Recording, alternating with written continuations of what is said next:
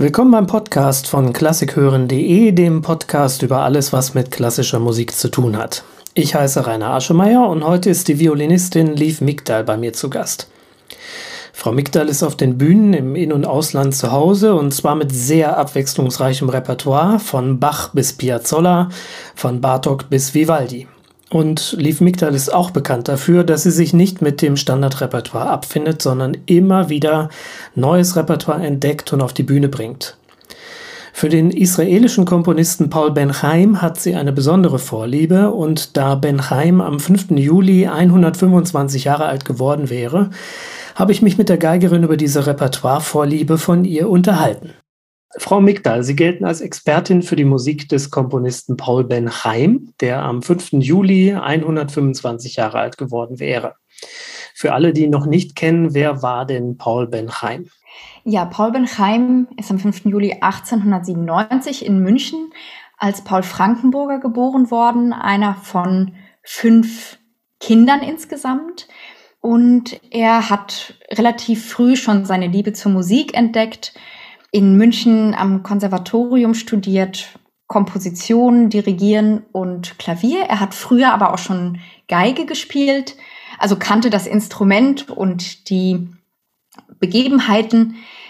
Und ähm, ja, er hat in Deutschland bis zum Jahr 1933 eine sehr erfolgreiche Dirigier-, aber auch Kompositionskarriere hingelegt ehe er dann schon in der Vorahnung, was vielleicht in Deutschland passieren würde, das Land verlassen und ist gen Palästina geflohen. Dort hatte er sich dann umbenannt in Paul Ben Chaim, also sein Vater hieß Heinrich.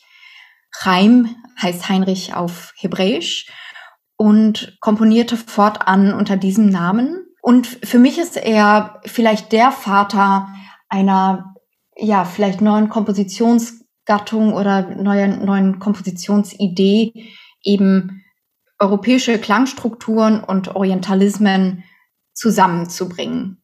Wie sind Sie auf die Musik des Komponisten aufmerksam geworden und was spricht Sie denn an seiner Musik besonders an? Denn Paul Ben Chaim wird ja zwar schon seit Jahren und auch Jahrzehnten wiederentdeckt, aber ist nach wie vor eher so ein Geheimtipp. Ja, leider und absolut stimmt das. Ich habe 2007 angefangen, an der Rostocker Musikhochschule zu studieren und die hatten eine Kooperation mit dem Schweriner Zentrum für verfemte Musik. Von dort wurde ich angesprochen, ob ich nicht Lust hätte, an einem Projekt mitzuwirken, wo man sich mit dem Leben von Paul Ben Chaim befassen wollte, und zwar in Israel. Also geplant war eine eine kleine, knappe einwöchige Reise nach Israel, um dort mit israelischen Studenten und Studentinnen Musik von ihm einzustudieren und dann in zwei Konzerten aufzuführen. Und ich habe nicht gezögert. Ich kannte den Namen vorher nicht, aber es war für mich eine ganz ja intuitive Neugierde und, und Begeisterung. Und was bei diesem Projekt besonders war, ist, dass man sich nicht nur auf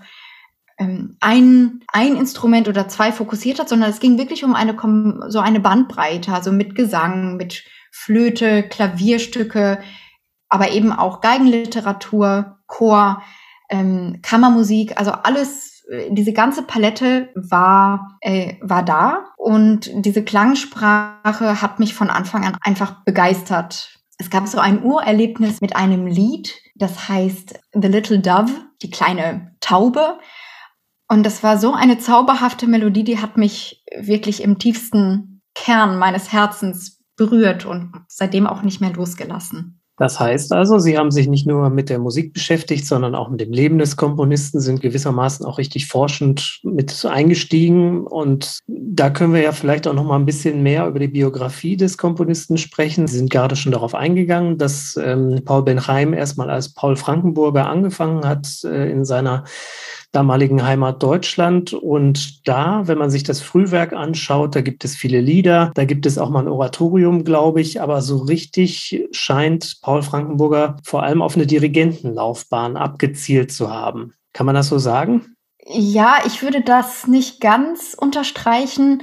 Ähm, denn also mit dem Dirigieren hat er sicherlich seinen Lebensunterhalt finanziert. Er hat 24, also gerade fast abgeschlossen mit seinem Studium eine Kapellmeisterstelle in Augsburg bekommen und hat einfach wahnsinnig viel dirigiert und wenig Zeit gehabt zum Komponieren.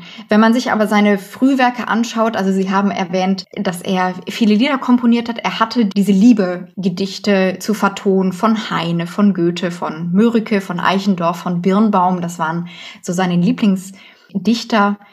Er hat aber auch schon angefangen, große und größere Kammermusikwerke zu komponieren. Ich denke da an sein Streichquintett 1919 oder sein Klavierquartett von 1920, was eine unglaubliche ein unglaubliches Facettenreichtum und Ideenreichtum schon beinhaltet und eine, eine große Nähe und Liebe zu Brahms und Strauss und Mahler spürbar machen lässt. Es gibt einen Schriftverkehr von zwischen ihm und seiner dann damaligen Freundin, späteren Frau, Haley, die in Graz lebte. Also das heißt, das war eine Art Fernbeziehung. Sie haben aber ja fast täglich äh, sich Briefe geschrieben und in einem dieser Briefe ähm, geht daraus hervor, dass er 1931, als er in Augsburg entlassen wurde aufgrund von Ressentiments, also es kam ein neuer GMD oder Chefdirigent, der ihn nicht mehr angestellt haben wollte. Und zum einen beschreibt er, wie wie enttäuscht er darüber ist und er hatte damit nicht gerechnet, obwohl er im alltäglichen Leben schon auch antisemitische ja, Ressentiments gespürt hat, hat aber jedoch nicht wirklich realistisch in Betracht gezogen, dass, dass sein Posten irgendwelcher Art gefährden könnte.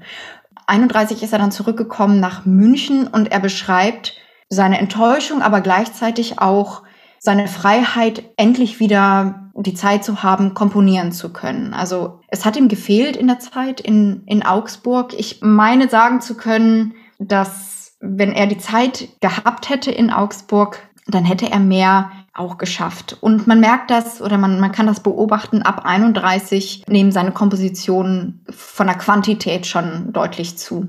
Es folgte dann die Emigration nach Israel und dann auch die Beschäftigung mit orientalischer Musik, die Paul Benheim in seine eigenen Kompositionen hat mit einfließen lassen. Es kommen dann auch ähm, große Werke dazu, zwei Sinfonien unter anderem da stellen sich mir zwei Fragen. Zum einen war er eigentlich der erste oder einzige Komponist, der so eine Art Verbindung Orient-Okzident angestrebt hat oder gab es da noch weitere Musiker? Und zum anderen, wie ist er denn eigentlich auf diese Idee gekommen? Denn ähm, er hätte ja auch in Israel einfach weiter expressionistische Musik komponieren können oder sagen wir mal Musik, die mit einem Fuß noch in der Spätromantik steht.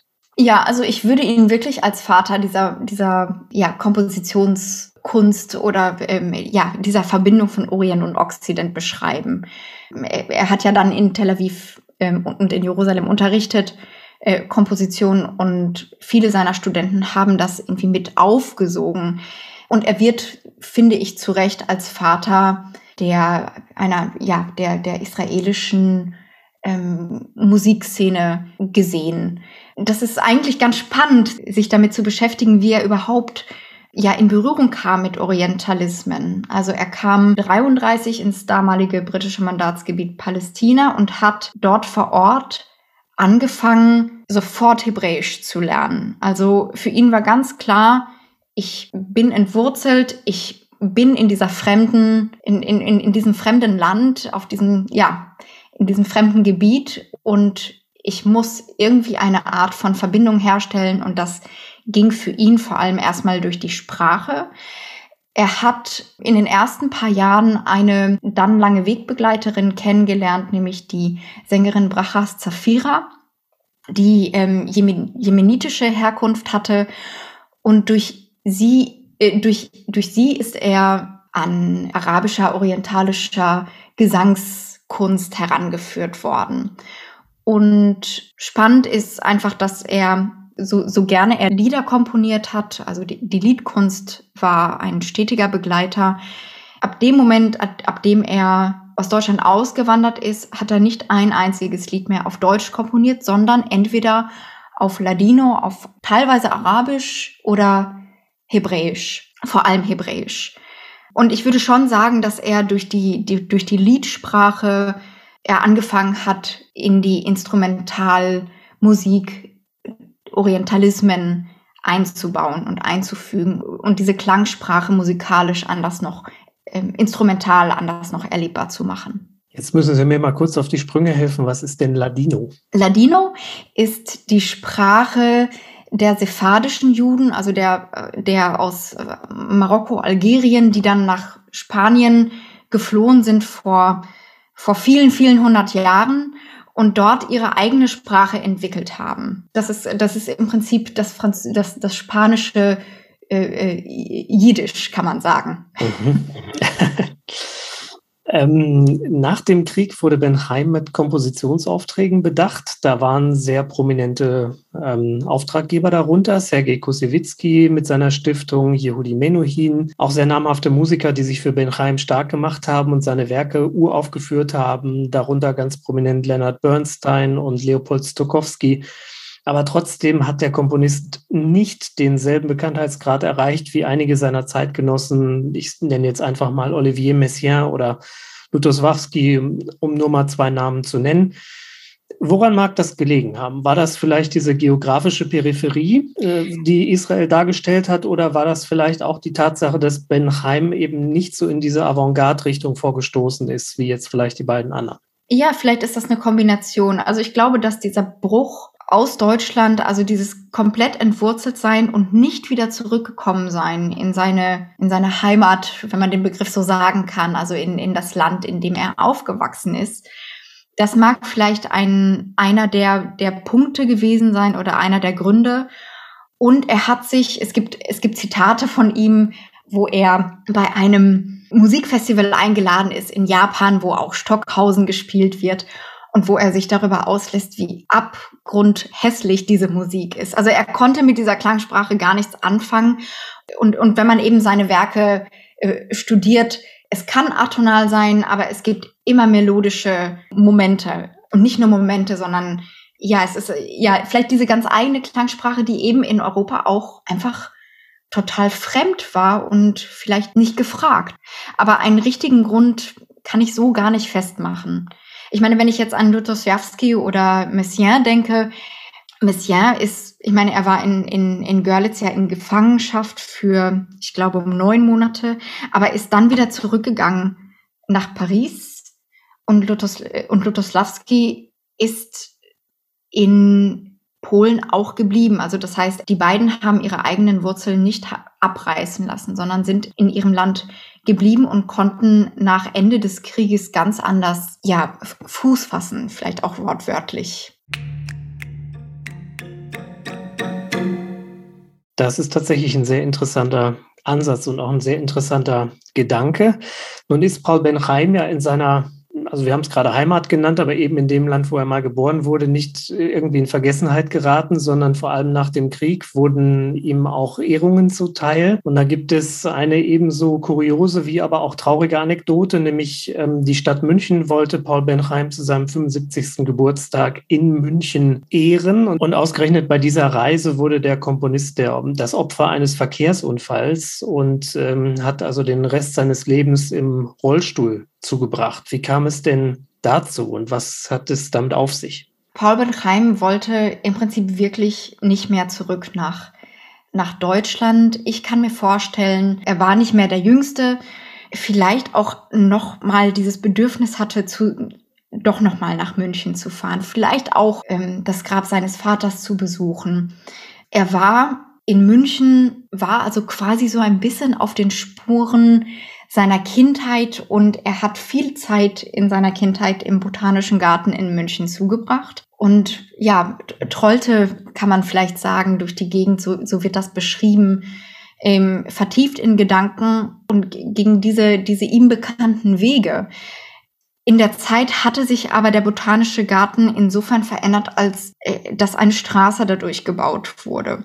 Er war vielleicht in Gedanken und überquert diese Straße nicht wirklich im Bewusstsein, dass er gerade auf eine Straße läuft und er wurde von diesem Auto erfasst und lebensgefährlicher verletzt. Also er war einige Wochen im Krankenhaus in München, ehe er transportfähig war und hat dort in Israel also sich über Jahre lang kaum erholen können. Er hat mehrere Jahre nicht oder ganz sporadisch nur komponiert und wenn dann kurze Stücke und eigentlich durch die Unterstützung seiner Frau Heli die wirklich über sein ganzes Leben ja, seit, seit Kennenlernen im Prinzip so an seiner Seite war, wieder vielleicht die Energie und Kraft gefunden, doch wieder zu komponieren. Ähm, und da gibt es einen ganz schönen Briefwechsel oder einen ganz schönen Brief von Yehudi Menuhin an, an Paul Ben Chaim 1981, in dem er zum Ausdruck bringt, dass es die schönste Nachricht ist, die er sich hat vorstellen können, dass ihm zu Ohren gekommen sei, dass, ähm, dass er jetzt doch wieder sich in der Lage fühlte, ähm, zu komponieren und dass er gerne ein Auftragswerk geben wollte, nämlich eine nochmal eine Solo-Sonate oder ein Solowerk. Und entstanden sind dann 1981 die Three Studies. Und das ist das vorletzte Werk, was er vor seinem Tod geschrieben hat. Er ist 1984 dann in Tel Aviv verstorben. Jetzt haben wir gerade schon den Namen Yehudi Menuhin erwähnt, mittlerweile schon zum zweiten Mal. Und ein großes Stück, was Paul Benheim für diesen weltberühmten Violinisten geschrieben hat, war die Solosonate, die Sie, also Lev Migdal, auch für CD eingespielt haben. Was verbindet Sie so mit diesem Stück? Sie führen ja diese Sonate auch immer wieder live in Konzerten auf und ähm, ich könnte mir vorstellen, es ist auch ein Stück, was man bei Veranstaltern nicht ganz einfach durchbekommt. Und da scheint ja wirklich ihr Herz daran zu hängen, dass sie dieses Stück immer wieder live aufführen und eben auch aufgenommen haben. Ja, auf jeden Fall. Also das erste Mal kam ich in Berührung mit diesem Stück 2014, 13, 14 in etwa. Und mit der Beschäftigung des Stückes habe ich vor allem mit dem zweiten Satz, da war so eine tiefe Verbindung, die, die war, ähm, die war quasi nicht zu, nicht mehr zu trennen. Ähm, und dieses Werk würde ich beschreiben, also es ist ja 51 entstanden und eigentlich auch eine ganz spannende Geschichte steht dahinter. Aber ich denke, dieses Werk ist vielleicht so ein, ein Revue passieren seines bisherigen Lebens. Also wenn ich an den ersten Satz denke, dann ähm, erkenne ich äh, einfach diese europäischen Strukturen, aber auch eine Experimentierfreude und eine, eine Energie, was Kämpferisches. Ähm, der zweite Satz hat für mich einen, einen ganz tja, tiefen, vielleicht manchmal nicht auszuhaltenden Schmerz, ein, ein, ein, eine, eine tiefe Trauer und gleichzeitig aber doch ein Puls, der einfach nicht aufhört oder nicht aufhören will. Und dieser zweite Satz endet oder mündet in den dritten Satz, der wahnsinnig energetisch ist und dem Leben zugewandt und, und ja, vielleicht auch ausgeflippt ist. Also das ist so diese, die emotionale äh, das Emotionale für mich. Also es gibt aber ebenso den, den Hintergrund der Sonate, ähm, die 1951 komponiert wurde. Und Ausgangspunkt war ein Konzert von Yehudi Menuhin in Tel Aviv im, im Men Auditorium. Da hat er eine, eine Solo, äh, ein Solokonzert gegeben und unter anderem spielte er dort die Solosonate von Bartok, die ihm ja auch zuvor gewidmet wurde, nämlich 1944 hat er die Uhr aufgeführt in, in New York. Ähm, und nun spielte er sie in, in, in Tel Aviv. Und Ben Chaim war so fasziniert von dieser Sonate, dass er drei Tage nach diesem Konzert seine Solosonate für Menuhin schon fertig komponiert hatte. Also nach diesem Konzert gab es ein Treffen zwischen Menuhin und, und äh, Ben Chaim, wo Menuhin ihm diesen Auftrag im Prinzip gab und sagte, ich äh, bitte äh, komponiere mir eine Sonate, sie soll aber schwer sein, in Anlehnung eben an, an, an diesen an dieses Konzert und an diese Eindrücke, die er, die er mitgenommen hatte, entstand drei Tage später diese Sonate in G, Opus 44, die Menuhin dann eben auch paar Monate später uraufführte, auch in New York. Das ist ja rekordverdächtig. ähm, Sie haben mir vorher schon erzählt, es gibt noch weitere Pläne, um weitere Werke Paul Benheims wieder aufzuführen und gegebenenfalls auch ähm, für ein Album oder für den Rundfunk einzuspielen. Worum genau geht es denn dabei und möchten Sie da vielleicht schon mal was verraten? Ja, also ähm, eines meiner, meiner größten Anliegen war es, sein Konzert Yiskor so heißt es, in Gedenken auf Hebräisch von 1942 hier in Deutschland aufzuführen. Und diesen September werde ich das endlich dürfen und machen, und zwar mit der Pfalzphilharmonie Kaiserslautern unter dem GMD Daniels Cuello. Das ist also einer der Werke, die mich auch seit vielen Jahren beschäftigen und wo es in der Tat bisher sehr schwer war, dafür Gehör zu bekommen.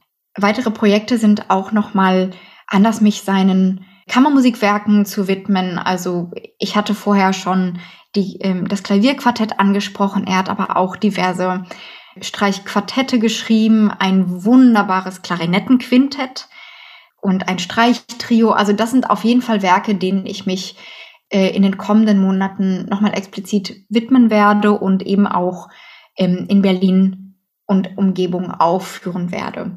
Und ja, es gibt eine, äh, eine, mhm. Äh, eine CD-Planung, aber da warte ich vielleicht noch auf ein weiteres Interview, um da, wenn die CD dann rauskommt, vielleicht nochmal anders und im Detail darüber zu sprechen. Sehr gerne. Was gibt es denn sonst noch so für Projekte? Denn Sie sind ja jetzt nicht äh, Paul Benheim Exklusivkünstlerin sozusagen, sondern Sie machen ja noch ganz viele andere Sachen und ähm, möchte Ihnen jetzt hier an dieser Stelle einfach die Gelegenheit geben, mal so ähm, einen Ausblick zu geben, was denn so läuft bei Leaf Migdal. Oh ja, es gibt so viele wunderbare und richtig, richtig tolle und spannende Programme und Projekte, die auf mich zukommen in den kommenden Wochen und Monaten.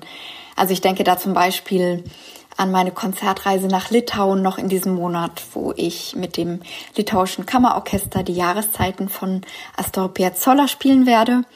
Und dann folgen eine Reihe von weiteren solistischen Einladungen, zum Beispiel ähm, bei dem Schleswig-Holsteinischen Symphonieorchester, wo ich die schottische Fantasie von Bruch spielen werde, bei den Bochumer Symphonikern, mit Wieniawski und Sarasate und bei den Göttinger Symphonieorchester werde ich Sibelius Violinkonzert spielen.